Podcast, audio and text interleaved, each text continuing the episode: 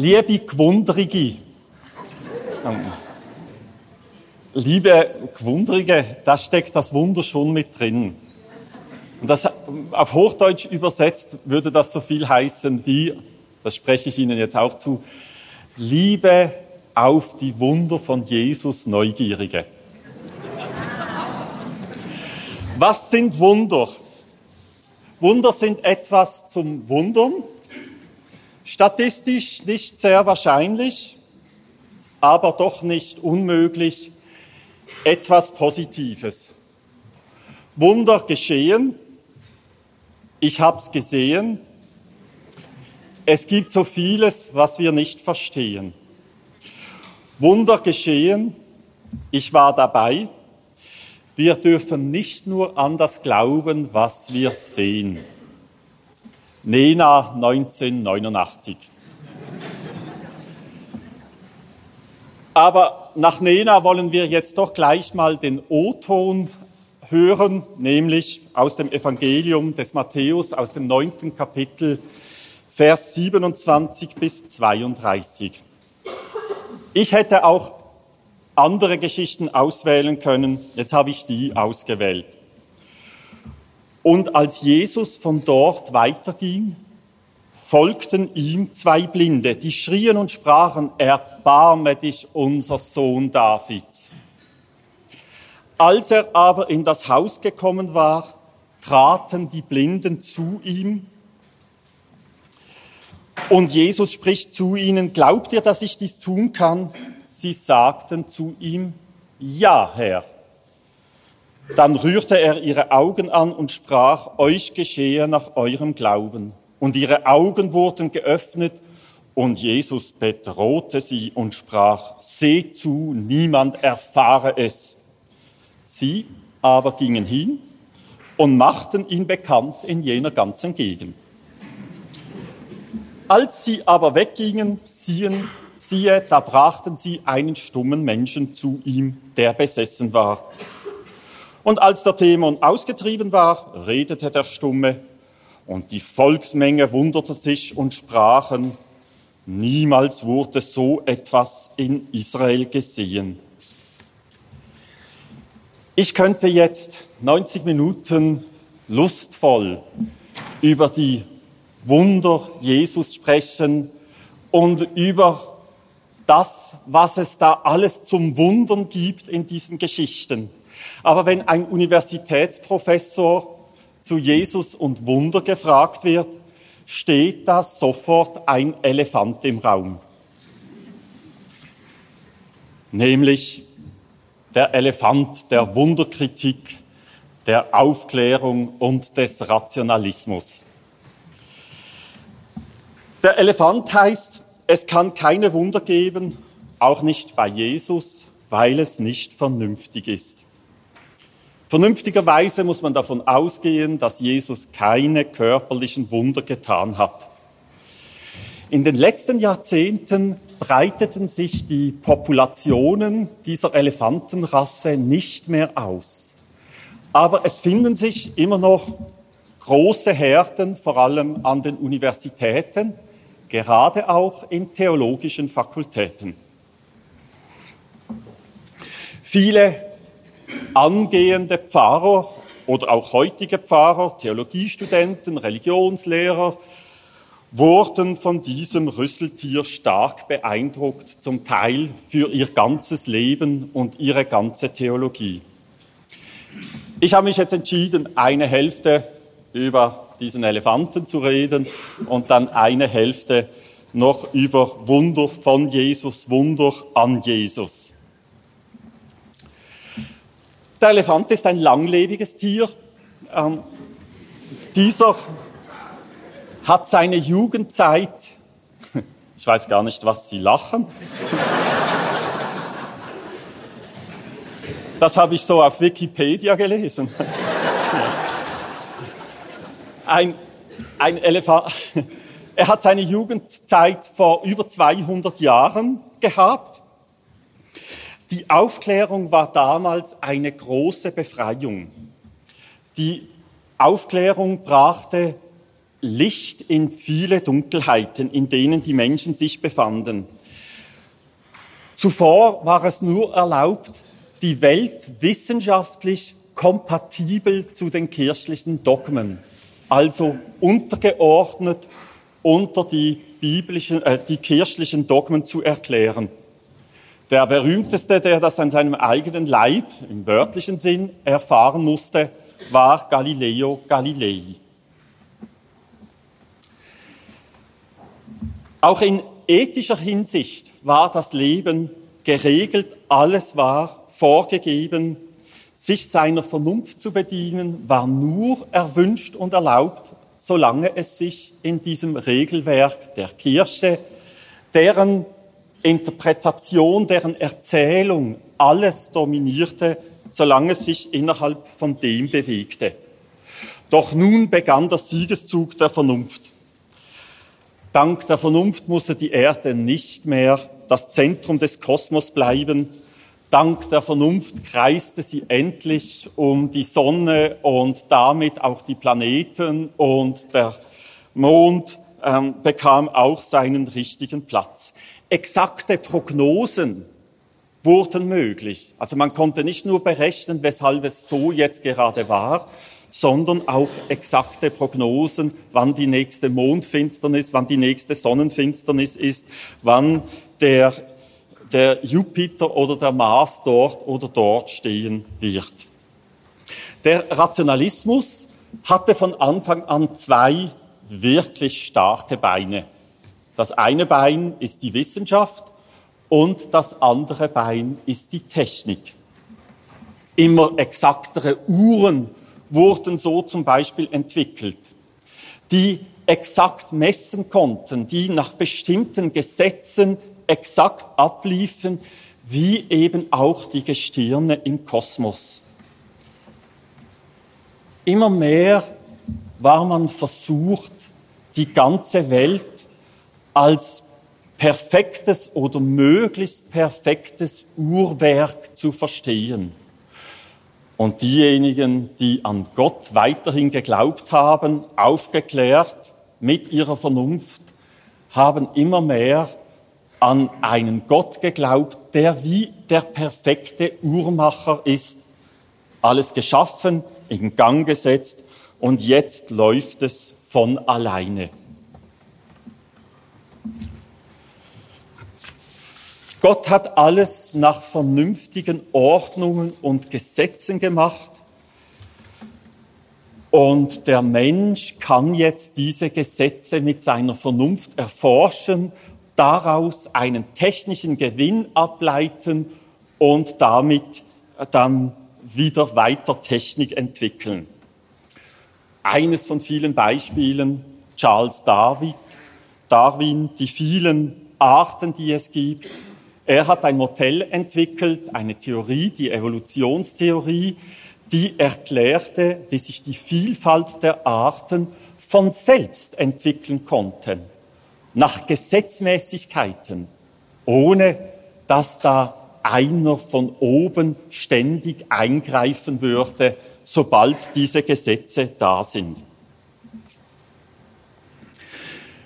Und jetzt stellen Sie sich mal vor, was wären Wunder in so einem Konzept drin? Das wäre der Uhrmacher. Kaum hat er seine Uhr in Gang gesetzt, kommt er und fummelt wieder da drin herum.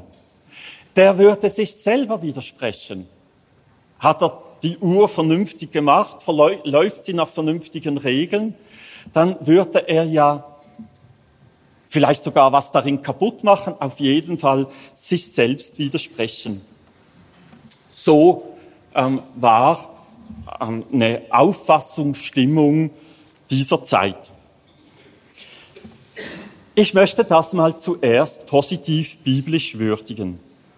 Tatsächlich offenbart sich Gott in der Bibel als ein Gott, der alles nach guten, festen Ordnungen gemacht hat und gute Gesetze gegeben hat den Menschen, dass sie in guter Ordnung innerhalb dieser geordneten Welt leben können.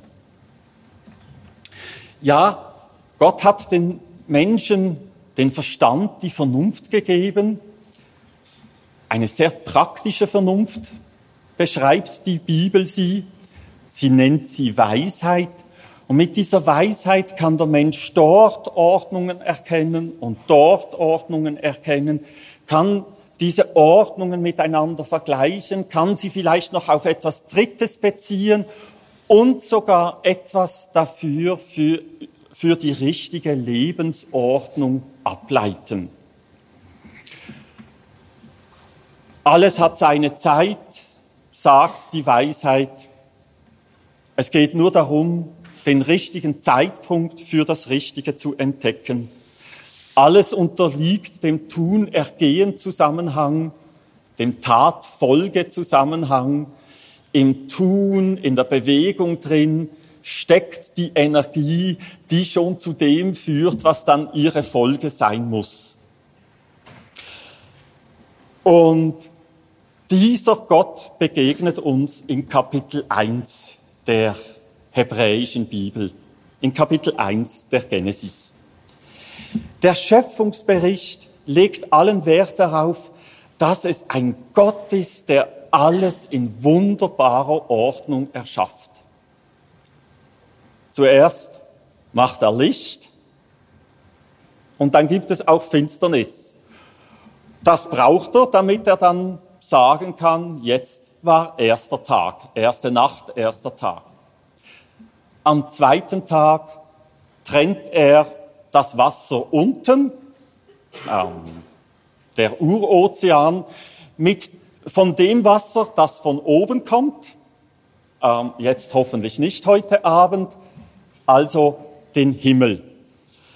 Himmel, Wasser. Am dritten Tage trennt er das Wasser unten vom Trockenen. Das war alles noch durcheinander und es gibt die Erde und es gibt den Ozean. Doch am dritten Tag macht er gleich was Zweites. Das heißt, er macht es nicht selber, merkwürdigerweise. Meistens haben wir das falsch in der Sonntagsschule gelernt. Er macht nämlich nicht die Pflanzen und die Bäume, sondern kaum hat er die Erde gemacht, sagt er der Erde, die Erde, die Erde lasse sprießen, hervorbringen das Grüne, die Pflanzen, die Bäume, die in sich ihren Samen tragen und dann geht es von alleine weiter. Drei Tage, vier große Dinge.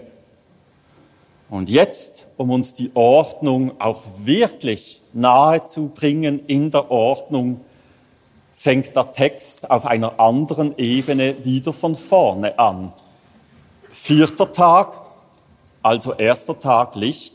Ah ja, vierter Tag, da hat er die beiden großen Lichter gemacht, nämlich das große, die Sonne, und das kleine heißt es dann, der Mond und die Sterne, um Tag und Nacht zu unterscheiden. Am fünften Tag muss mit dem zweiten Tag was zu tun haben. Himmel, Ozean, die Tiere für den Himmel und die Tiere für den Ozean, die Vögel und die Fische. Und am sechsten Tag die Erde, da macht er alle Tiere und alles Getier auf der Erde, beziehungsweise sagt wieder der Erde, sie soll es hervorbringen. Aber am dritten hat er ja was zweites Großes gemacht. So sagt er dann am sechsten, jetzt will ich auch noch was Großes machen. Ordnung muss sein. Ähm, ich, lasst uns Menschen machen in unserem Abbild uns ähnlich. Und dann am Freitagnachmittag, und so Wunderbares können wir aus dieser Ordnung lesen, am Freitagnachmittag macht Gott den Menschen und erwartet ihn mit einer Schaufel. Das war jetzt falsch. Sie dürfen biblisch nie glauben, sondern müssen es immer nachkontrollieren. Ich habe das nur so gesagt, weil viele Christen so leben. als Gott den Menschen geschaffen hat und ihn gleich mit der Schaufel für die Arbeit erwartet hat. Nein, Freitagabend fängt ja jüdisch gesehen, biblisch gesehen der nächste Tag an mit dem großen siebten Ruhetag, mit der großen Ruhe hat Gott den Menschen erwartet und beschenkt. Und so können wir ganz vieles aus dieser Ordnung le lernen. Eine Ordnung, wo die Tiere, aber auch die Menschen fruchtbar sein sollen und sich mehren sollen. Es geht jetzt von selber. Eine Intervention Gottes in diese wunderbare Ordnung scheint nicht vorgesehen zu sein. Wunder Gottes scheinen tatsächlich nicht vorgesehen zu sein. Das geht so bis Kapitel 2, Vers 3. In Kapitel 2, Vers 4 töpfert Gott den Menschen, 2,7, aus der Erde der Adama und schafft so den Irdenen, den Adam.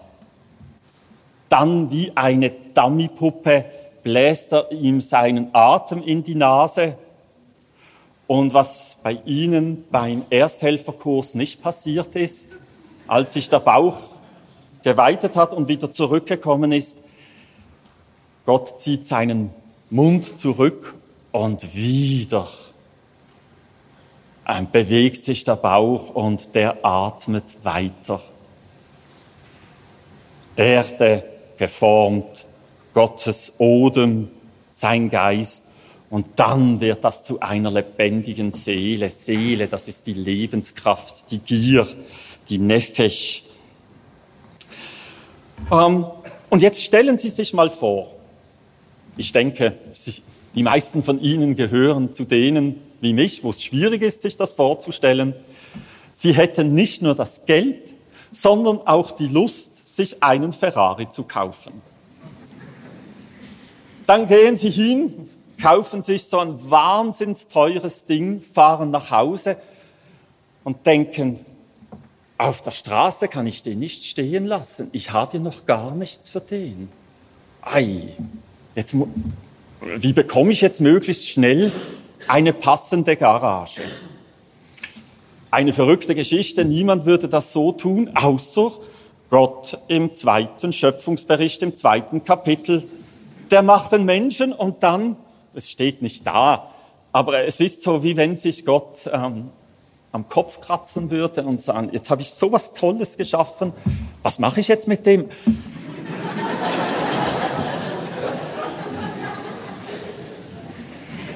Ich mache, ich pflanze einen Garten, den Garten Eden und setze ihn dort hinein, bringe ihn dort zur Ruhe. Ähm, Gott macht das, dann schaut Gott nochmals genauer hin und wie er im ersten Schöpfungsbericht immer gesagt hat, äh, oder es über sein Werk gesagt wird, und siehe, es war gut, es war sehr gut, schaut jetzt Gott sein Werk an und sagt, es ist nicht gut. Haben Sie das auch schon gelesen? Hm. Ähm, es ist nicht gut, dass der Mensch allein sei. Ich will ihm eine Hilfe machen, die ihm entspricht. Und Gott, der Herr, bildete aus dem Erdboden alle Tiere des Feldes und alle Vögel des Himmels und er brachte sie zu dem Menschen, um zu sehen, wie er sie nennen würde. Und genau so, wie der Mensch sie, die lebenden Wesen, nennen würde, so sollte ihr Namen sein. Und der Mensch gab Namen allem Vieh und den Vögeln des Himmels und allen Tieren des Feldes aber für Adam fand er keine Hilfe ihm entsprechend. Der erste Versuch zur Behebung des Nichtgutseins war fehlgeschlagen. Es hat viel Positives dabei herausgeschaut, die Tiere, aber der Versuch hat fehlgeschlagen. Es war immer noch nicht gut, dass der Mensch allein sei.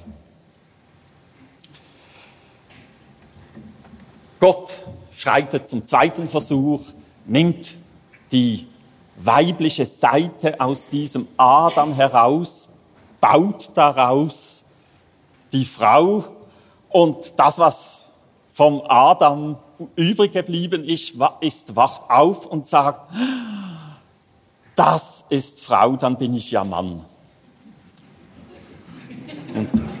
Ja, das heißt das. Deshalb hat Luther ähm, Männin und deshalb ähm, ist er eben Mann. Also zuerst in der Bibel kommt die Frau vor, dann der Mann.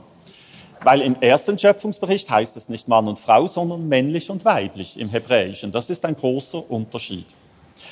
Ähm, man hätte auch anders übersetzen können, ähm, Gender Bias, also man hätte können sagen, das ist die Frau, deshalb bin ich der Frauer. Also auf Deutsch geht es nicht, Hebräisch heißt das, das ist Isha, ah, deshalb bin ich ich. Dem Adam sagt Gott, hör mal, in diesem Garten gibt es eine Regel und es gibt einen Tatfolgezusammenhang, tunergehen Zusammenhang. Von allen Bäumen darfst du essen, man kann auch übersetzen, sollst du essen, wirst du essen. Nur vom einen, vom Baum der Erkenntnis des Guten und Bösen darfst du nicht essen, denn wenn du davon isst, an dem Tag musst du sterben. Ordnung. Und Adam und seine Frau machen es. Und was macht Gott? Er interveniert. Schon wieder. Und jetzt interveniert er richtig. Hat er ja schon die ganze Zeit gemacht. Aber jetzt interveniert er richtig und setzt den Tatfolgezusammenhang außer Kraft, damit dieser Mensch nicht stirbt. Die Bibel begründet hier noch nicht, weshalb. Aber wenn wir weiterlesen und weiterlesen, dann wird es immer deutlicher und klarer, weshalb interveniert Gott in sein Werk hinein im zweiten Schöpfungsbericht und im Sündenfallbericht, der dazugehört, aus Barmherzigkeit. Dann hat Gott den Menschen dafür geschaffen, in diesem Garten nackt zu leben und der isst von dieser Frucht. Und dann schämt er sich. Und wer sich schon mal richtig geschämt hat, der weiß, wie, wie schwer und beschwert und schlimm dieses Gefühl ist. Und dann versuchen sie sich da irgendwas vorzuhalten mit Feigenblättern. Was macht Gott? Er macht ihnen Fellschürzen, Kleider, um sich zu bedecken. Schon wieder interveniert er in seine Schöpfung. Und so geht das weiter. Kein, der seinen Bruder ermordet, dem sagt Gott, dass ihn ein fürchterliches Schicksal erwartet. Und dann sagt Kain, das ist zu schwer, das kann ich nicht tragen. Und Gott sagt, hast eigentlich recht. Ich kann es nicht mehr ganz zurücknehmen, aber ich gebe dir ein Schutzzeichen, das keins Mal. Also wir haben einen zweiten Schöpfungsbericht, wo Gott ständig interveniert. Und es kristallisiert sich ein Motiv heraus für sein Intervenieren, Barmherzigkeit. Und man kann nicht voraussagen, wie er interveniert, weil das nicht seinen Ordnungen entspricht, seine Ordnungen sind ja so wunderbar, dass er gar nicht intervenieren müsste. Es ist etwas anderes. Vielleicht noch ein Beispiel. Das mit den Ordnungen, das geht ganz schief. Die Menschheit entwickelt sich immer mehr zum Bösen. Und jetzt gibt es wieder eine große Ordnung, ein Tatfolgezusammenhang und die Sintflut löscht praktisch die ganze Menschheit aus, außer Noah und seiner Familie. Kaum ist das Wasser weg und Noah opfert, sagt sich Gott, ich verspreche euch, ich mache einen Bund mit euch. Diesen Tat-Folge-Zusammenhang werde ich nie mehr zulassen. Ich werde intervenieren, wenn es wieder mal zur Sintflut kommen würde. Es kommt keine Sintflut mehr. Und Gott gelobt das.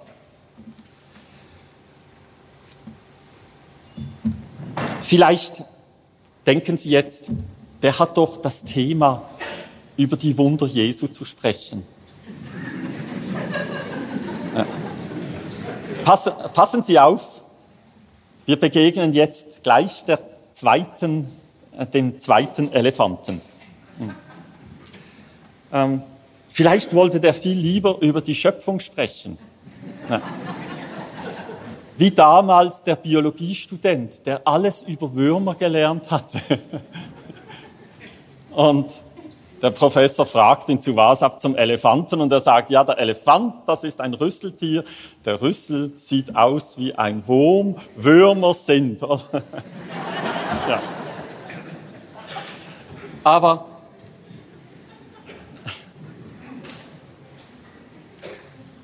wenn wir über Wunder sprechen, dann sprechen wir über den intervenierenden Gott.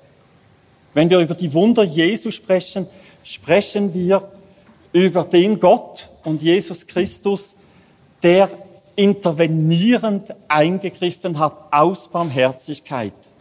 Aus Barmherzigkeit sich nicht an die Ordnungen gehalten hat, nicht an die dunklen Ordnungen, die sich in dieser Welt etabliert haben, nicht mal an seine eigenen Ordnungen. Von Anfang an in der Bibel, und das zieht sich durch die Bibel hin, bis und mit Offenbarung, steht sich der gerechte, ordnende Gott mit seinen wunderbaren Ordnungen und die Schöpfung mit ihren Ordnungen und die Menschen mit ihren Ordnungen, aber dieser gerechte und ordnende Gott dem barmherzigen und intervenierenden Gott gegenüber. Das hat damals auch die historisch-kritische Methode gesehen ähm, für den Pentateuch und das aufgeteilt, ich glaube, auf den Elohisten und auf den Jachwisten. Die, das rabbinische Judentum hat das aber noch viel, viel konsequenter beobachtet und auch gesehen, dass dieser ordnende, gerechte, richtende Gott meistens Elohim genannt wird und der andere Yahweh, das Tetragramm der Gottesnamen, der mit Herr wiederge wiedergegeben wird. Und es sind beide Seiten Gottes da. Und das Judentum bekennt bis heute, es gibt einen Gott und der eine Gott ist ein einziger obwohl er in sich uns Menschen so gegensätzlich erscheinen kann. Die Aufklärung der Rationalismus, wenn ich das jetzt so sagen darf, ähm, wenn sie sich überhaupt einem Gott verpflichtet hat, dann diesem Gott von Genesis 1 und hat ihn aber abgetrennt vom Gott von Genesis 2, vom intervenierenden Gott. Und, und da hatten natürlich Jesus als einer, der neue Ordnungen gibt, weise Ordnungen, um besser und anders zu leben, wunderbar seinen Platz. Aber Jesus, der Wunder tut, hatte keinen Platz darin und den hatte man zur Seite gestellt, wollte man nicht haben. Zum Beispiel wenn man Bultmann liest, Johannes Evangelium Kommentar, es gibt zwei Quellen. Die Zeichenquelle, das sind Wunder, die Jesus getan hat, die sieben Zeichen heißen die im Johannesevangelium und es sind die Redequellen. Und man kann die unterscheiden zwischen the good one and the bad one. The good one, das sind die Redequellen und the bad one, das sind die ähm, Zeichenquellen, die sind nicht so gut, weil Jesus da eben Wunder getan hat. Also das Historische und das, was man theologisch wollte, hat ineinander gegriffen und das ist natürlich bis heute immer wieder der Fall. Deshalb ist auch ein Jesus, der in Gottes Namen eingreift, sich nicht an Prinzipien und vernünftige Ordnungen hält und Menschen heilt, Dämonen austreibt und den Naturgewalten gebietet, in der vernünftigen Theologie meistens ganz weit in den Hintergrund getreten. Und auch uns stellt sich die Frage, glauben wir an die Weisheit Gottes und seine lebensförderlichen Prinzipien? die er uns in Jesus Christus gezeigt hat, glauben wir daran, dass die Liebe zuletzt siegt und dass gewaltfreier Widerstand zum Ziel führen kann. Alles Ordnungen und vieles weitere, was wir durch Jesus lernen können.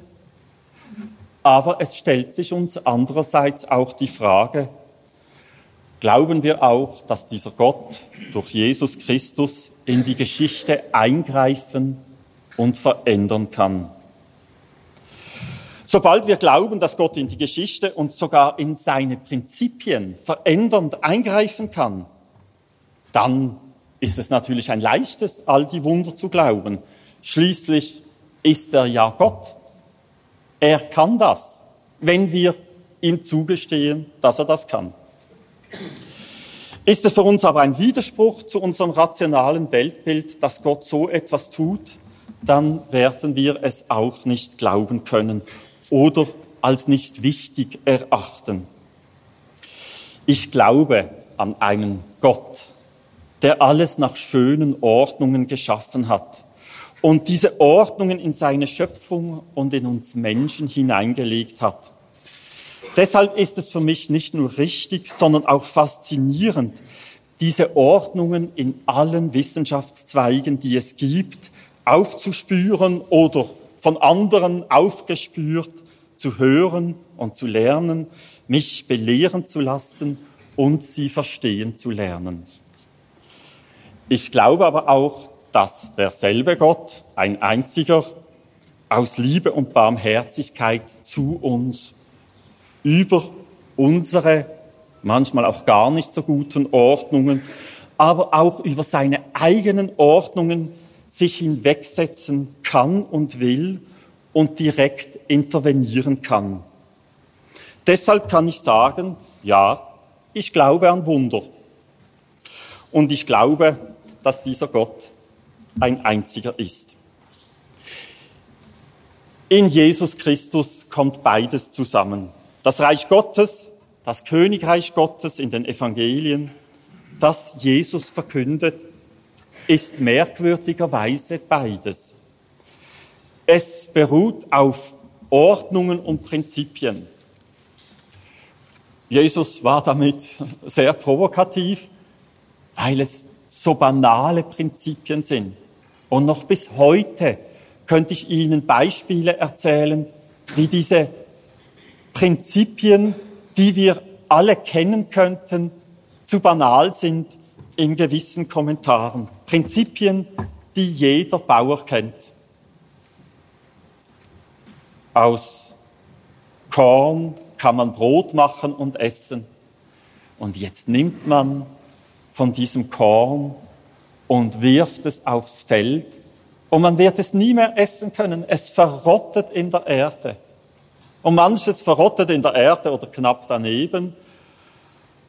Und es ist einfach nichts und anderes verrottet, aber bevor es verrottet, sprießt etwas aus der Erde hervor, von unten nach oben und bringt so viel Frucht, dass wir im nächsten Jahr wieder säen können und wieder Brot und ernten können und wieder Brot machen können. So funktioniere das Reich Gottes, sagt Jesus in mindestens vier landwirtschaftlichen Gleichnissen. Vom Sämann, selbstwachsender Saat, vom Senfkorn, vom Unkraut im Acker. Aber das Reich Gottes bricht auch an, indem Jesus durch seine Wundertaten in das Geschehen dieser Welt, in die Not dieser Welt, die heute nach, zum Beispiel nach medizinisch beschreibbaren Gesetzmäßigkeiten abläuft. Damals war man noch nicht so weit bei vielem. Aber er greift in diese Not ein, er interveniert zugleich und zeigt damit, das Reich Gottes ist nahe und das Reich Gottes enthält etwas Neues, etwas Intervenierendes, was mit dem brechen will, was jetzt die Ordnungen sind. Wo stehen wir heute? Das universitäre Denken meistens und auch die Technik wird weiterhin vom Rationalismus geprägt. Doch das mechanische Weltbild wird, wurde von der Wissenschaft selber untergraben seit 100 Jahren. Die großen Errungenschaften kamen aus der Physik. Ähm, ich möchte hier nur Heisenberg erwähnen. Heisenberg hat mit seiner unschärfen Relation bewiesen, dass man entweder weiß, wo die Teilchen sind oder in welche Richtung sie fliegen. Aber je genauer man weiß, wo die Teilchen sind, desto weniger weiß man, in welche Richtung sie sich bewegen. Und je mehr man weiß, in welche Richtung sie sich bewegen, desto weniger kann man wissen, wo sie sich befinden. Der Mensch ist nicht fähig, die Welt als Uhrwerk zu verstehen. Und zwar theoretisch beweisbar nicht fähig dafür. Und das mechanische Weltbild, Sie denken an die Uhr, wurde abgelöst durch ein statistisches Weltbild. Ganz langsam. Ähm, in meinem Studium habe ich von dem nichts gehört. Das heißt vom Schulkollegen, der Molekularbiologie bei einem Nobelpreisträger studiert hat. Schon nach einem Studienjahr hat er mir das erklärt. Ein statistisches Weltbild, das heißt, man redet von Wahrscheinlichkeiten und größeren, kleineren Wahrscheinlichkeiten, Unwahrscheinlichkeiten. Wenn wir das auf die Wunder anlegen, was da seit den 20er, 30er Jahren sich entwickelt hatte, ähm, dann müssen wir sagen, Wunder, Wunder sind sehr unwahrscheinlich. Und das war schon immer die Definition von einem Wunder.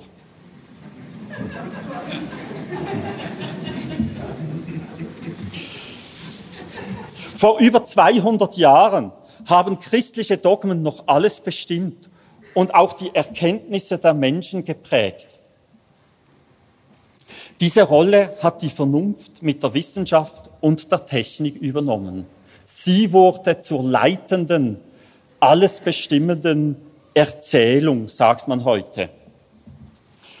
Die Schultheologie hat das, hat, was hat sie gemacht? Um nicht alles zu verlieren.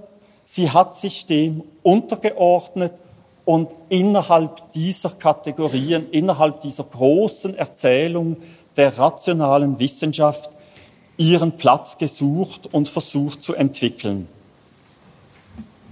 Wir nennen diese Zeit die Moderne. Doch nun leben wir gerade in der Ablösung der Moderne durch die Postmoderne. Die Postmoderne verweigert der Vernunft die unbedingte, bedingungslose Gefolgschaft. Ja, wir können heute sogar von einer Krise der Vernunft reden. Ähm, nicht nur in der USA, auch in Deutschland gibt es.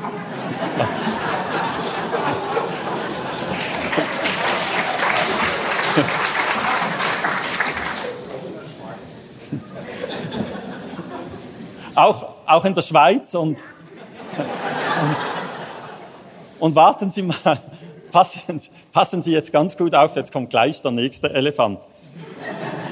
Ähm, ähm, kann sich Parlament, Regierung ein Expertengremium holen, das erklärt ihnen, was wissenschaftlich Sache ist und es ist dann überhaupt nicht selbstverständlich, dass das Parlament oder die Regierung sagt, ja gut, wenn das vernünftig und rational ist, dann machen wir es so.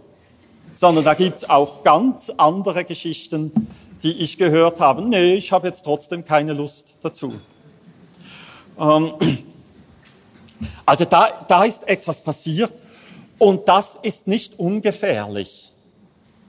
Und ich als Student der 80er Jahre, der sich immer so mit einem Unbehagen gegen die Vernunft gewährt hat, die auf einen göttlichen Sockel gestellt worden war, sehe mich heute mit vielen anderen in der Rolle, wir müssen diese Vernunft verteidigen, nicht auf dem Sockel, bitte auf, dem er auf der Erde unten, aber wir müssen sie verteidigen. Wenn sie ganz flöte geht, dann wehe uns.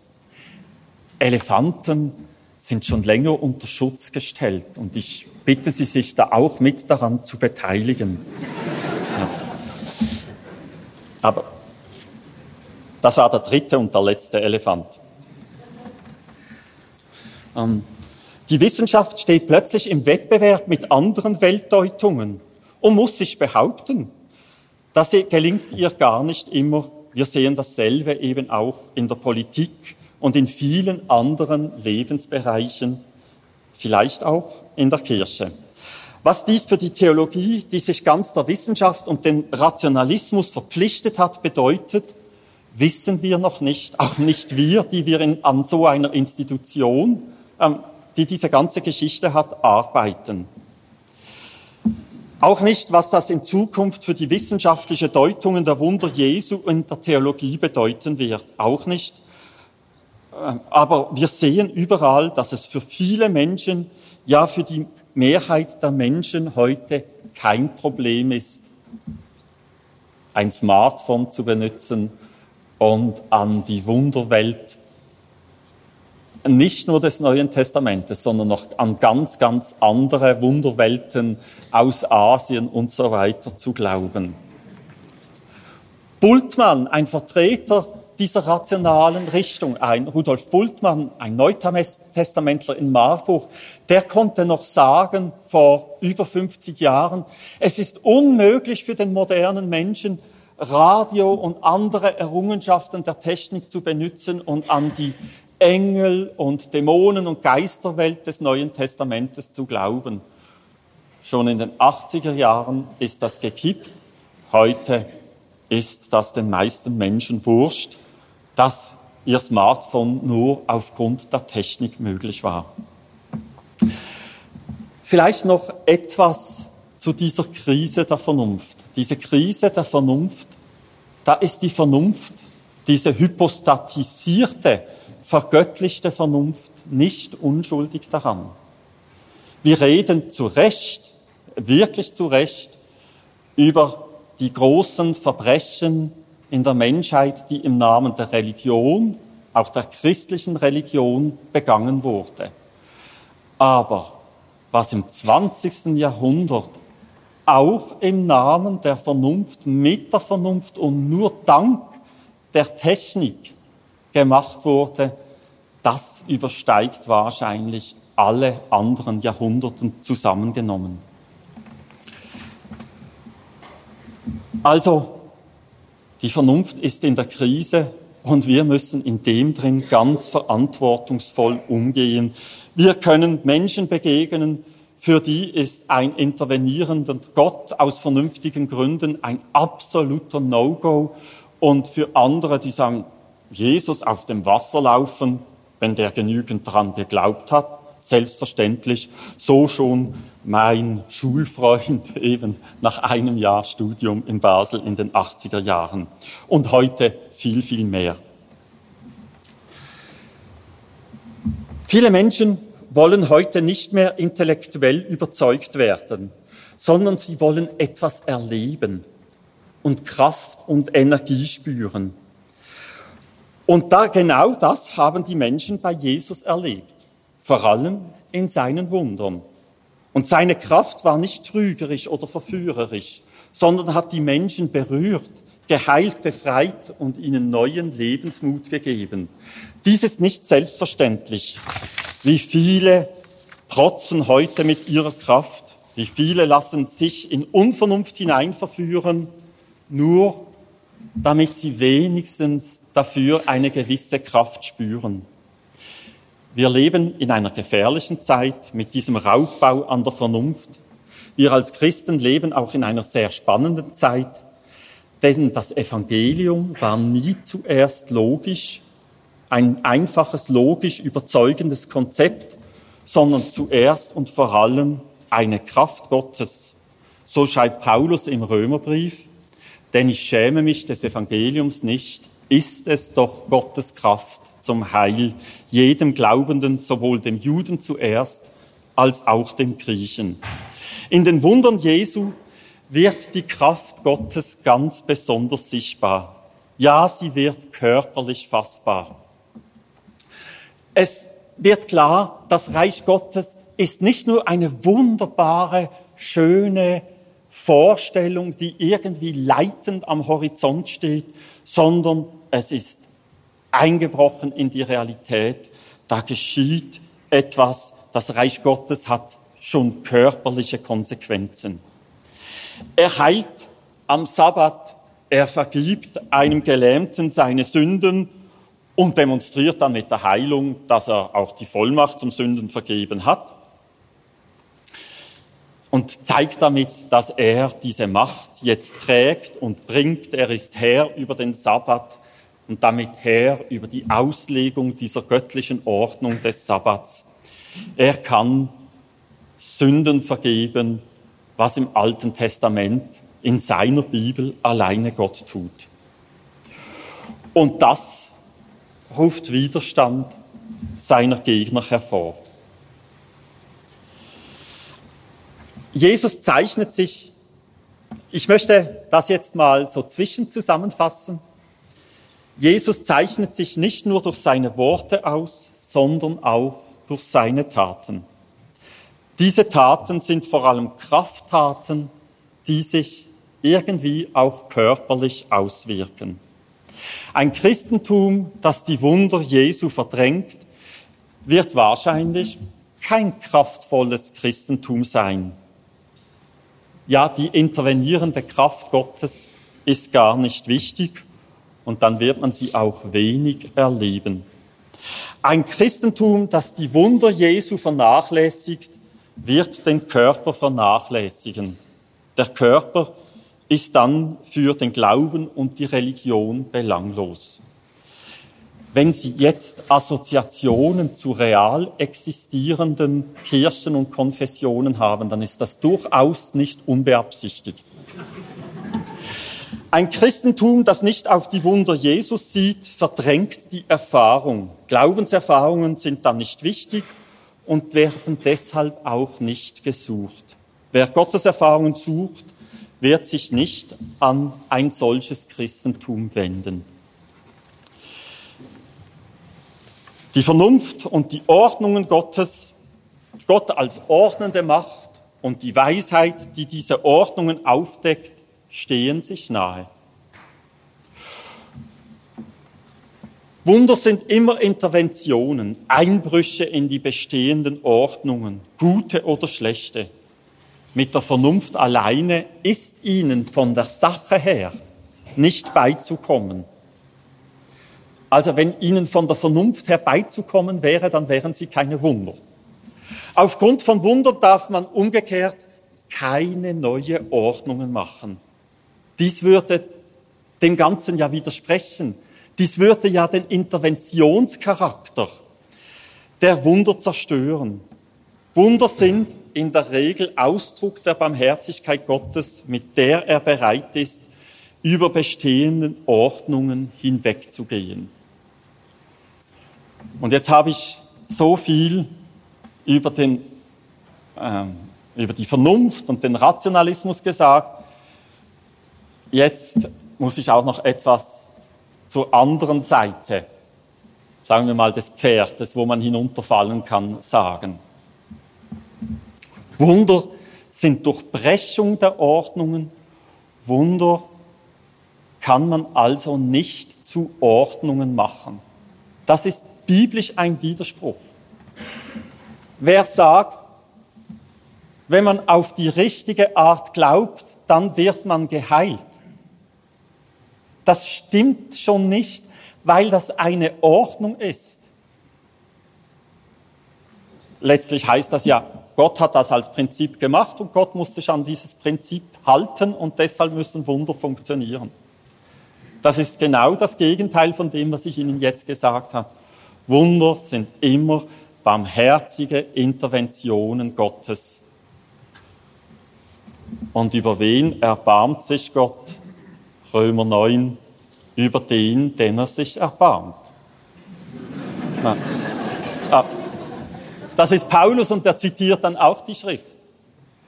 Und Gott erbarmt sich in dieser Hinsicht über uns nicht über alle auf dieselbe Weise, sondern ganz unterschiedlich. Kein Gesetz.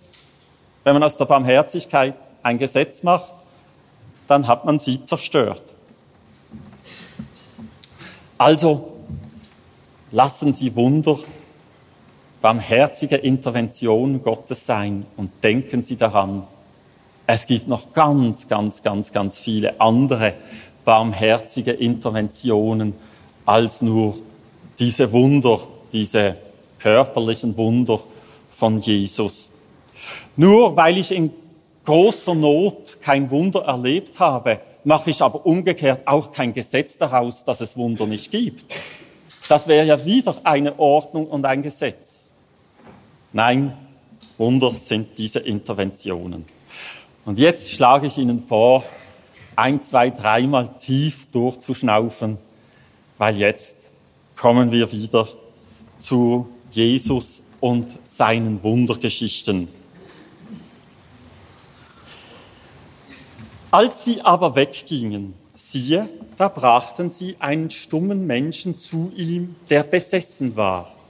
Und als der Dämon ausgetrieben war, redete der Stumme, und die Volksmengen wunderten sich und sprachen, niemals wurde so etwas in Israel gesehen. Die Pharisäer aber sagten, er treibt die Dämonen aus durch den Obersten der Dämonen. Die Pharisäer reagierten sofort auf diese Kraftmanifestation mit Widerstand. Es geht hier um einen stummen Mensch. Jesus heilt den einfach. Wir wissen nicht mal wie. Es ist völlig nebensächlich. Sie bringen ihn mit einem Dämon. Als der Dämon ausgetrieben war, dann redet er. Ja, sein Glaube spielt keine Rolle. Wie würde er vielleicht von seiner Jesus-Begegnung erzählen? Hey, dieser Jesus ist schon ein cooler Typ. Ich hatte ja gar keine Hoffnung und gar kein Glaube. Aber da meine Kumpels haben mich mitgeschleppt. Die haben was erwartet von diesem Jesus.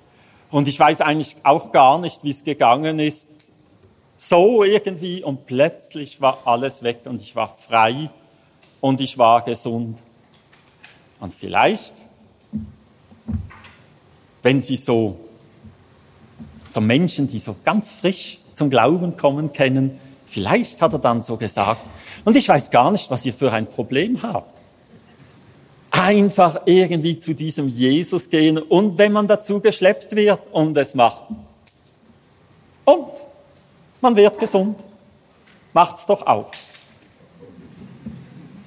Und bis heute gibt es Richtungen im großen Garten Kirche unseres Herrn Jesus Christus weltweit, die so ein Gesetz verkünden.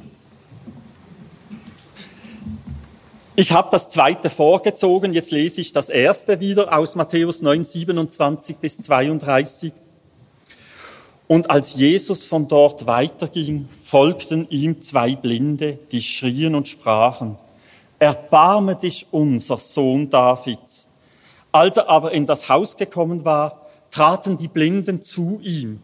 Und Jesus spricht zu ihnen, Glaubt ihr, dass ich dies tun kann?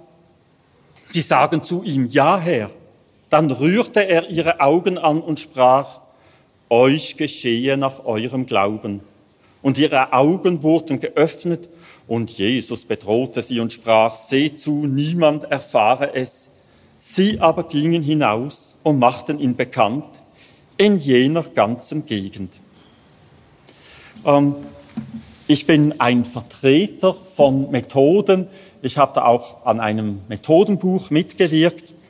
Die funktionieren so, man lässt die Leute den Text ganz genau beobachten, so komische Dinge.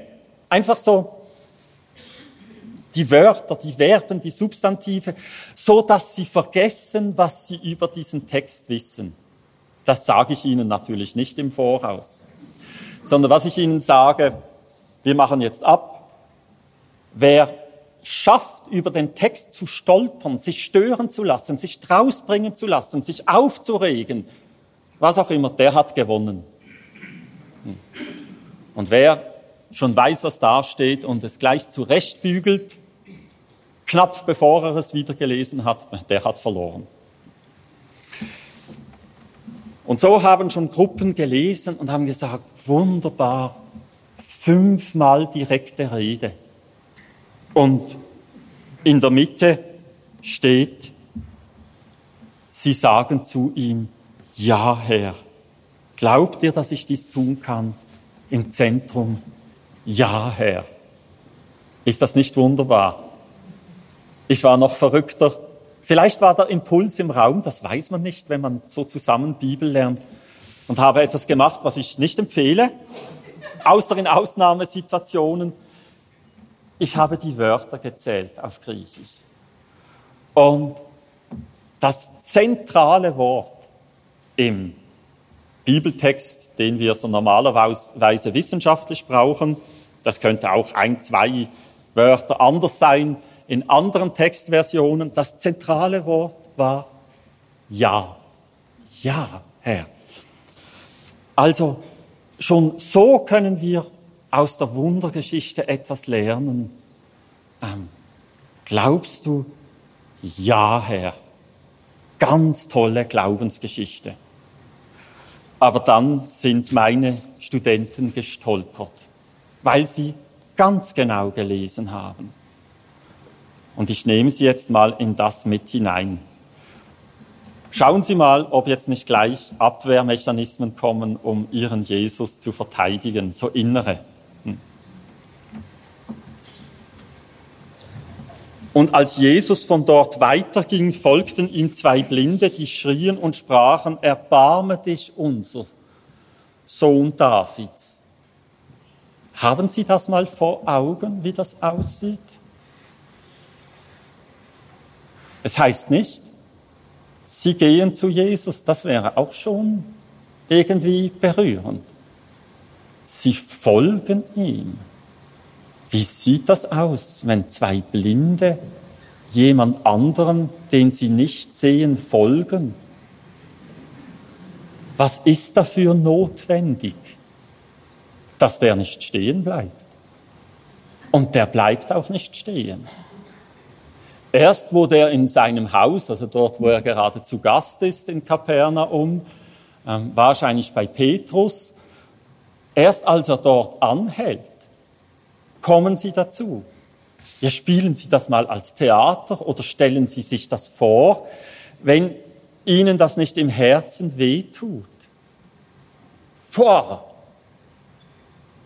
Also so ganz hundertprozentig stelle ich es mir lieber nicht vor dass mein Jesus so etwas tut. Und irgendwie durch, durch ihre Finsternis müssen sie sich tasten und versuchen und vielleicht fragen, andere um Hilfe bitten. Wer weiß, dass sie geführt werden und endlich, wo der stehen bleibt, weil er nicht mehr weitergehen kann, dort erwischen sie ihn dann. Und was macht er dann? ich habe euch ein bisschen hart geprüft, jetzt sehe ich euren Glauben, ich heile euch. Nein, nein, das ist nicht der Jesus dieser Geschichte. Glaubt ihr, dass ich dies tun kann? Sie mussten nicht sagen, was. Sie erwarteten. Ähm, aber Jesus fragt sie, glaubt ihr, dass ich dies tun kann? Glaubt ihr, die ihr diesen blinden Weg, dieses Folgen, ohne mich zu sehen, auf euch genommen habt, die ihr dieses Haus irgendwie gefunden habt, glaubt ihr, dass ich dies tun kann? Und sie sagen, ja, ja, Herr. Und dann rührt er ihre Augen an, sprach, euch geschehe nach eurem Glauben. Und ihre Augen wurden geöffnet und Jesus bedrohte sie und sprach, und jetzt heißt es bei Luther, seht zu, niemand erfahre es. Aber im Griechischen heißt es, seht, niemand erfahre es.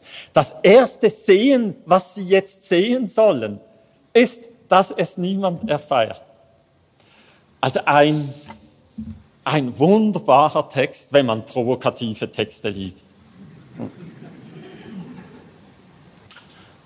Ein paar Monate später habe ich dann von einer Studentin eine Arbeit bekommen über diesen Text und dann hat sie geschrieben, das sei eben der Jesus gewesen und noch nicht der auferstandene Christus.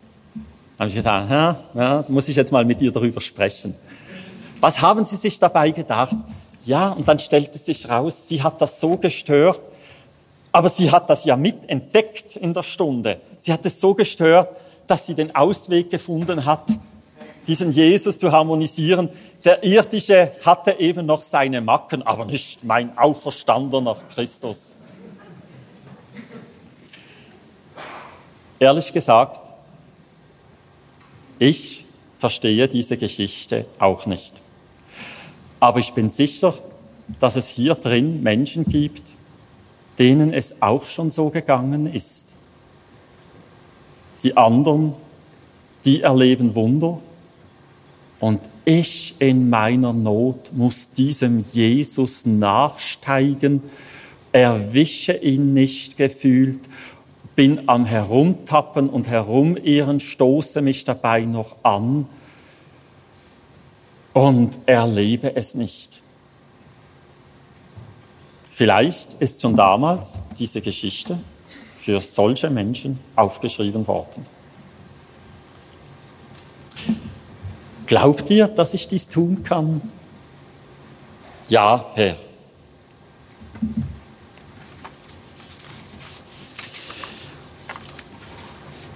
Wie würden diese beiden Blinden von ihrer Jesusbegegnung erzählen?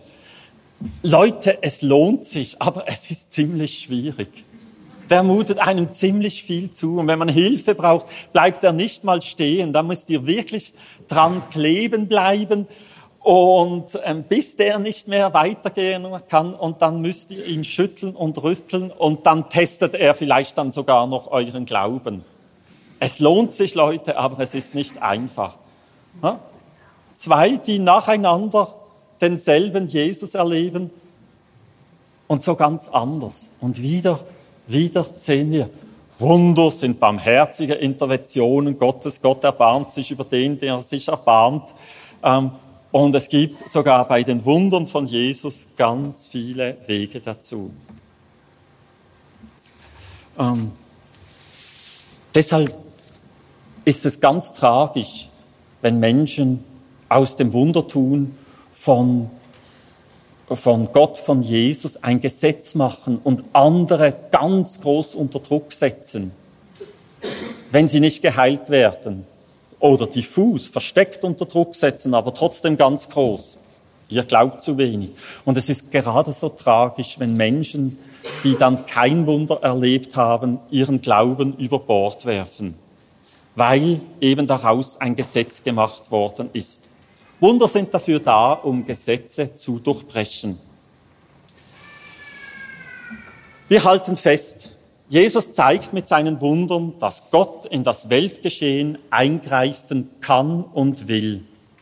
Jesus zeigt, dass Gott gerade unheilvolle Gesetze von Krankheit, Armut und Tod durchbricht mit seinen Wundern. Jesus zeigt mit seinen Wundern, dass er das Reich Gottes und Gottes Herrschaft in diese Welt hineinbringt. Jesus zeigt mit seinen Wundern, dass Gott eine neue Herrschaft inmitten der alten Herrschaft dieser Welt aufrichtet. Jesus zeigt mit seinen Wundern, dass unsere Körper ihm nicht egal sind. Jesus zeigt mit seinen Wundern, dass nicht nur der Glaube wichtig ist, sondern auch die Erfahrung des Glaubens. Jesus zeigt, dass er bei seinen Wundern auch vom Glauben der Menschen mitbestimmt wird. Dazu habe ich noch wenig gesagt. Jesus zeigt, dass er bei seinen Wundern auch vom Glauben der Menschen mitbestimmt wird. Es gab auch andere Menschen zu dieser Zeit. Wir haben von diesem Vespasian gehört heute Morgen. Dieser Vespasian tut Wunder oder lässt die erzählen, damit die Menschen an ihn glauben. Wenn wir bei Jesus lesen, ist es gerade umgekehrt. Jesus will glauben an seine Vollmacht.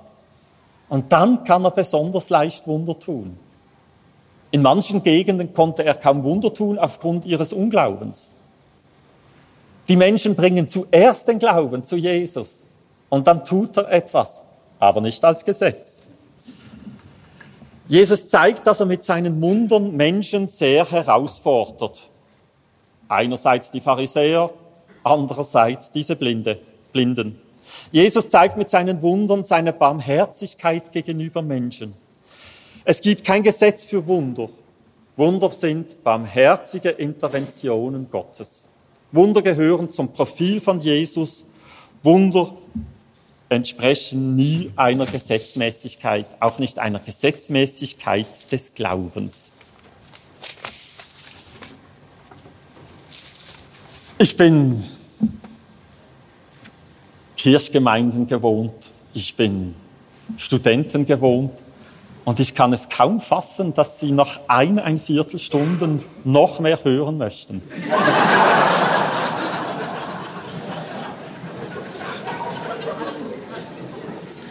wenn, es, wenn es Ihnen jetzt recht ist, mache ich keine Abstimmung, sondern einfach weiter.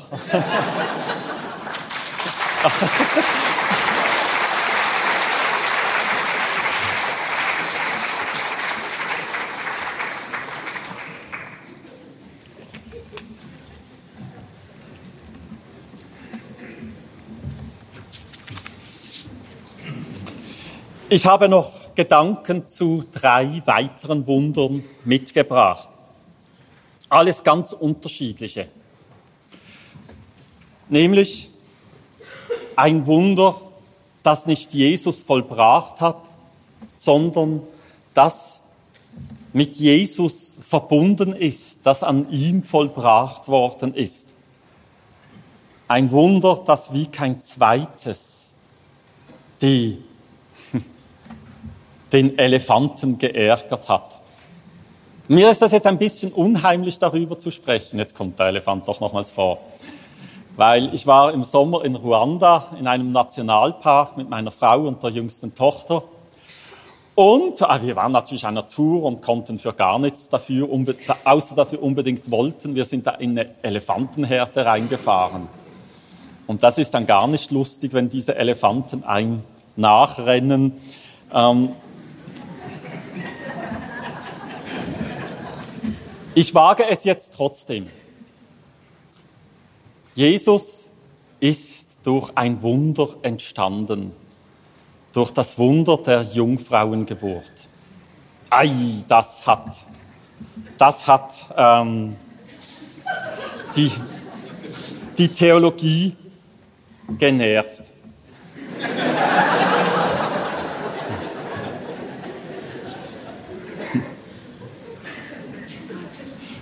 Ich versuche jetzt nicht an Ruanda zu denken, um frei weiterreden zu können.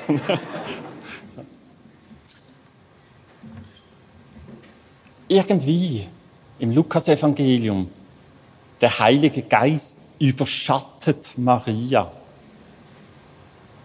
Und dann wird sie schwanger. Und Jesus wird geboren. Und dann im zweiten Buch, das derselbe Verfasser geschrieben hat, passiert nochmals dasselbe. Der Heilige Geist, die Macht des Höchsten, das heißt nicht überschatten, aber ganz ähnlich formuliert, kommt von oben runter und zeugt die Kirche. Heute Pfingsten.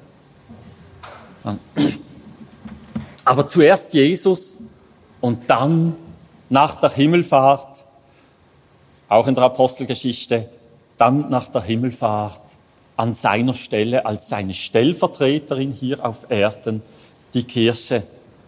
er durch den Heiligen Geist gezeugt und die Kirche durch den Heiligen Geist gezeugt.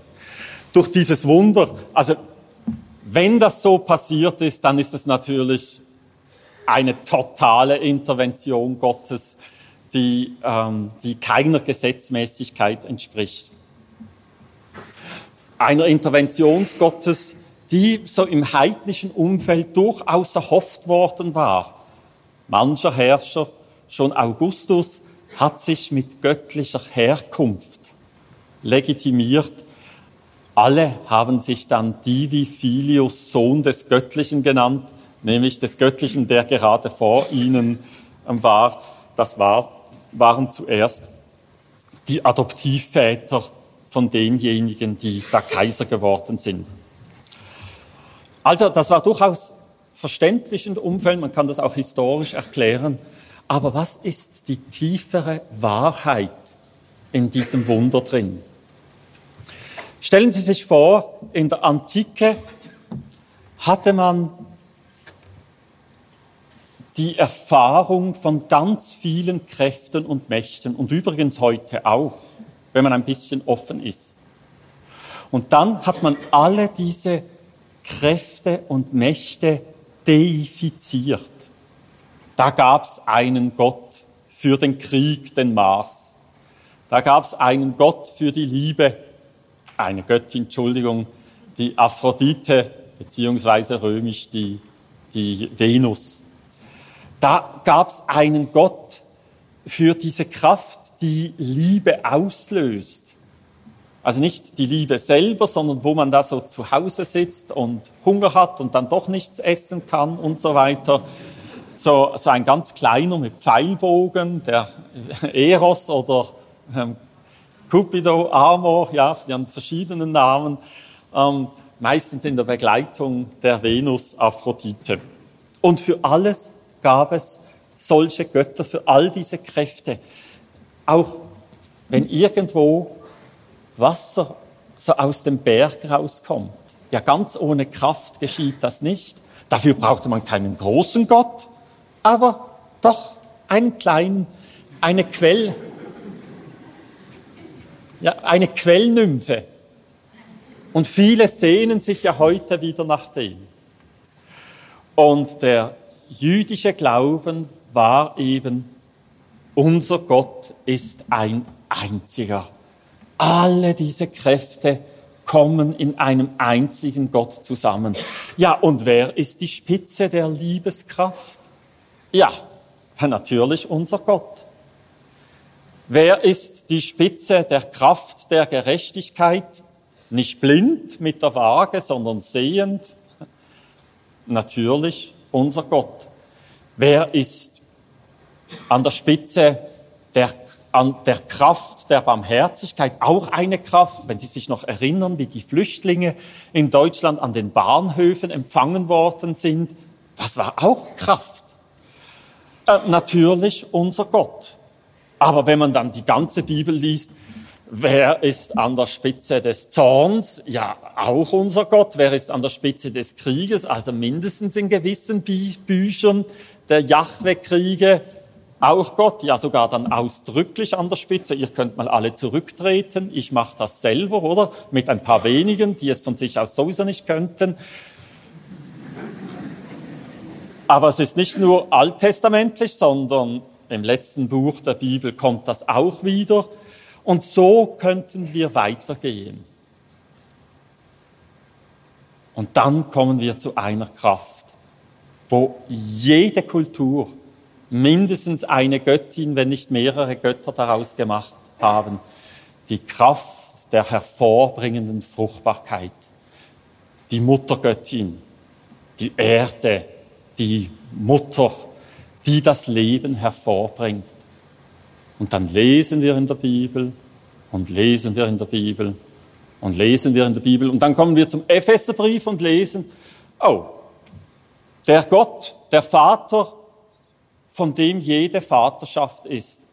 Ach, ich als Vater von Kindern, ich muss meine Vaterschaft mit jemandem teilen, der noch viel mehr diese Kraft des Vaterseins verkörpert. Wir lesen auch, und das ist ganz wichtig, dass Gott kein Mensch ist, kein Mann ist, kein Geschlecht hat, ähm, dass er weibliche Seite hat, ja, andeutungsweise auch mütterliche Seiten, aber wir finden nirgends etwas von dieser Kraft bei Gott, die eine Frau zur Mutter macht. Das Hervorbringen des neuen Lebens, der nächsten Generation, der Kinder oder der Erde, ähm, der, des Weizenkorns, der Ehre, hatten wir schon mal heute fürs Reich Gottes. Das ist nicht auf Gott bezogen. Und ich habe das nicht verstanden. Und was macht dann ein so intellektueller Professor, wenn er so etwas nicht versteht? Er folgt seinem Ruf ins Ruhrgebiet. Genau. Da gibt es noch viel unverdorbene, äh, unverdorbenes intellektuelles Potenzial.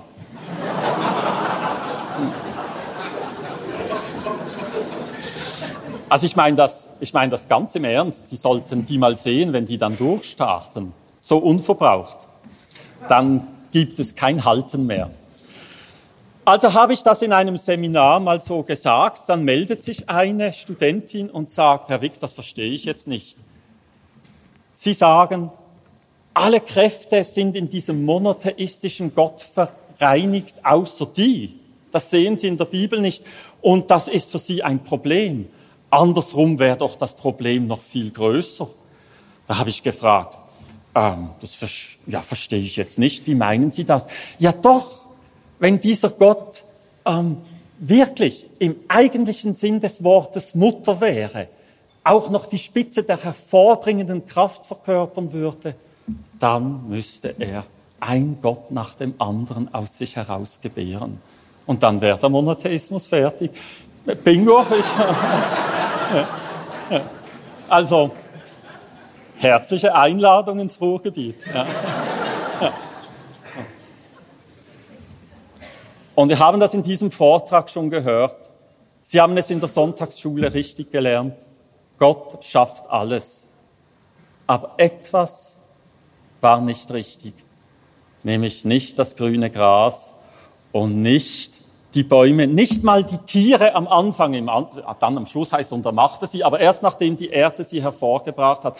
Kaum hat er die Erde, dieser mütterliche, also mit dieser hervorbringenden Kraft, kaum hat er die Erde gemacht, steht er zur Seite und sagt, Erde, lasse hervorbringen.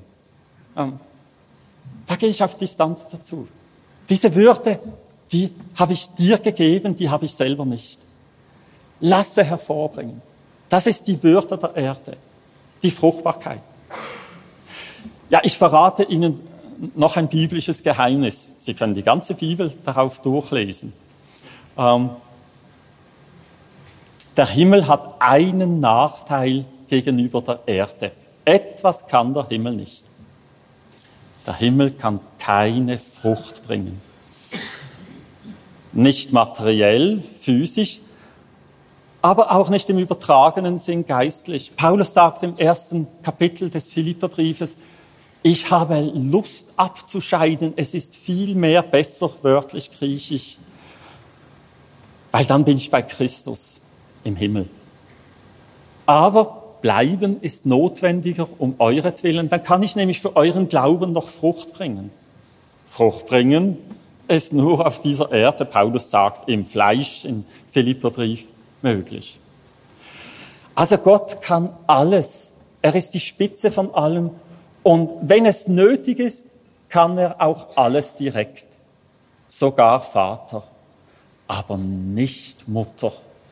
Das ist das Geheimnis des Wunders der Jungfrauengeburt. Und das ist mehr als etwas Mysteriöses. Das ist ein großes Mysterium. Und dasselbe gilt für das Reich Gottes, das dieser Jesus lehrt. Im Markus geht er da schon sehr weit mit dem Gleichnis der selbstwachsenden Saat. ich glaube, Matthäus und Lukas fanden, das ging uns jetzt ein bisschen zu weit. Wir lassen das aus und bringen es nicht, weil Markus war wahrscheinlich vorher. Ähm, ein Sämann sät den Samen. Und er wirft den Samen auf die Erde und sobald er auf der Erde ist, sprießt und wächst er. Und der Sämann, der geht schlafen und steht auf und weiß nicht, wie das abläuft. Von selbst bringt die Erde ähm, Gras, dann Ehre, dann vollen Weizen in der Ehre. Ähm, äh, von selbst bringt die Erde Frucht, Gras, Weizen in der Erde. Sobald die Frucht es zulässt, sendet er die Sichel, denn die Frucht ist da. Markus 4, 26 bis 29. Das heißt, das heißt, Markus unglaublich provokativ mit diesem Geheimnis. Er sagte eigentlich, hey, Gott, Jesus durch sein Wort, nicht als Person, aber durch sein Wort, fürs Reich Gottes können die den Anstoß geben. Ohne sie fängt das Reich Gottes nicht an zu wachsen. Aber eben, sie können nur den Anstoß geben. Von oben nach unten fällt der Samen. Aber ausbreiten, da braucht es eine zweite Kraft, die von unten nach oben steigt und sich ausweitet und vergrößert. Das Mysterium. Also die Jungfrauengeburt, die lehrt uns, Gott kann alles und im Notfall kann er auf alles und jeden verzichten, sogar auf den Mann, aber nicht auf die Mutter.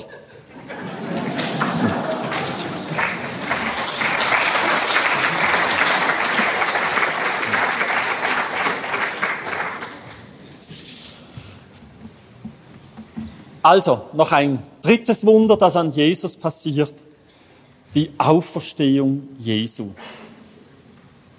Irgendwie spürte man in der Theologie, dass man bei der Auferstehung Jesu bleiben muss, weil sonst ist man vielleicht doch außerhalb des christlichen Rahmens. Aber was an dieser Auferstehung genervt hat, das war das Grab. Und zwar, dass das Grab leer gewesen sein soll. Dass es voll gewesen ist und Jesus irgendwie auferstanden ist in den Glauben, in die Verkündigung, in die Hoffnung. Das hat äh, die Vernunft nicht gestört. Aber dass dieses Grab leer gewesen ist.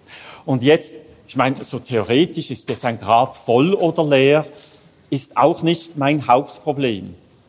Aber da geht es ja um etwas anderes damit, nämlich ist die Auferstehung Jesu körperlich gewesen. Betrifft das Heil Gottes, der Jesus Christus auferweckt, auch seinen Körper.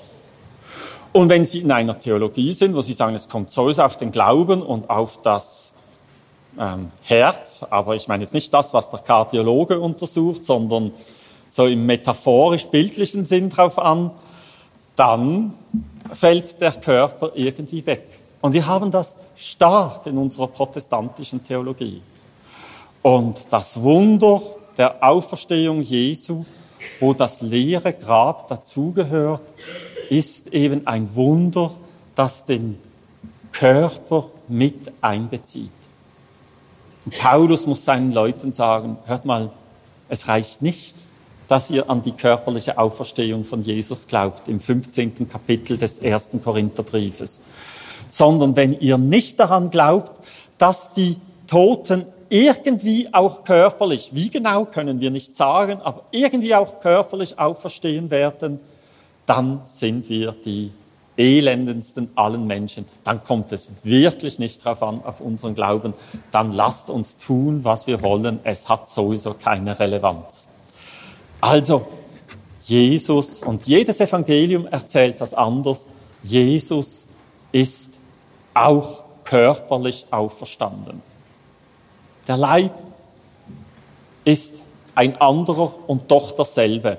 Wie genau wird nicht entschlüsselt. Entschlüsselt Paulus auch nicht. Es, ist, es gibt einen Unterschied Und doch gibt es auch eine Kontinuität dazu. Ähm, plötzlich steht er unter ihnen im Lukas-Evangelium, ja, das betont seine Körperlichkeit nicht und sie erschrecken und meinen, es ist ein Gespenst. Und dann, und dann kommen sie ähm, wieder äh, also, und dann fängt Jesus an und sagt, ja, ich bin es wirklich, schaut mal. Und dann zeigt er seine Hände und seine Füße und sagt, gebt mir noch ein Stück Fisch, jetzt beweise ich es euch wirklich. Also jedes Evangelium betont, da ist wirklich ein Wunder geschehen. Nicht nur in den Köpfen, sondern ein leibliches, reales Wunder. Und dann vielleicht ein Wunder, das ein noch größeres Wunder ist das ist das Kreuz selber. Und jetzt bin ich bei etwas, wo man rückblickend, historisch, ähm, ganz viel dazu sagen kann, dass es historisch im Weltbild der Wahrscheinlichkeiten höchstwahrscheinlich einen Jesus gegeben hat und dass der höchstwahrscheinlich gekreuzigt worden ist und dass aller ganz höchstwahrscheinlich, weil man ist nie ganz sicher, dass die Kreuzigung eine schreckliche Todesstrafe war. Ähm, natürlich war sie das gewesen. Aber Vernunft will auch eine planbare Wiederholbarkeit. Und was ist da geschehen? Überlegen Sie sich das mal. Ich möchte, ich möchte die größte Weltreligion gründen. Also dann schaue ich, dass ich so gegen Schluss total versage, total beschämt werde, geschändet, getötet werde, tot bin als Erfolgskonzept. Und mit dieser Schwachheit, mit diesem Sterben, mit diesem Tod, hat, je, hat Gott ein unvorstellbares Wunder getan, das wir alle sehen, sehen können, aber wiederholen könnte es niemand. Und wenn wir drauf setzen in unserem Leben, das können wir, aber braucht es immer wieder viel Mut, weil es so unvernünftig erscheint, auf die Schwäche und nicht auf die Stärke zu setzen. Ja, es ist eine Intervention Gottes. Wie schreibt Paulus da über Jesus? Denn das Wort vom Kreuz, 1. Korinther 1, 18 bis 25, man könnte aber 1. Korinther 1 und 2 lesen, 1. Korinther 1, 18 bis 25, denn das Wort vom Kreuz ist denen, die verloren gehen, Torheit, uns aber, die wir errettet werden, ist es Gottes Kraft. Denn es steht geschrieben, ich werde die Weisheit der Weisen vernichten und den Verstand der Verständigen werde ich verwerfen. Wo ist ein Weiser, wo ein Schriftgelehrter, wo ein Wortstreiter dieses Zeitalters? Hat nicht Gott die Weisheit der Welt zur Torheit gemacht? Denn weil in der Weisheit Gottes die Welt durch die Weisheit Gott nicht erkannte, hat es Gott wohlgefallen, durch die Torheit der Predigt die Glaubenden zu erretten. Und weil den Juden Zeichen, weil den Juden Zeichen fordern und Griechen Weisheit suchen, predigen wir Christus als gekreuzigt. Den Juden ein Ärgernis und den Nationen eine Torheit, den Berufenen selbst aber, Juden wie Griechen, Christus, Gottes Kraft und Gottes Weisheit. Denn das Törichte Gottes ist weiser als die Menschen und das Schwache Gottes ist stärker als die Menschen. Und das ist ein ganz großes Wunder. Und im Kleinen können wir dieses Wunder immer und immer wieder erleben, wenn wir den Mut haben, auf das zu setzen, sogar im Alltag immer und immer wieder erleben.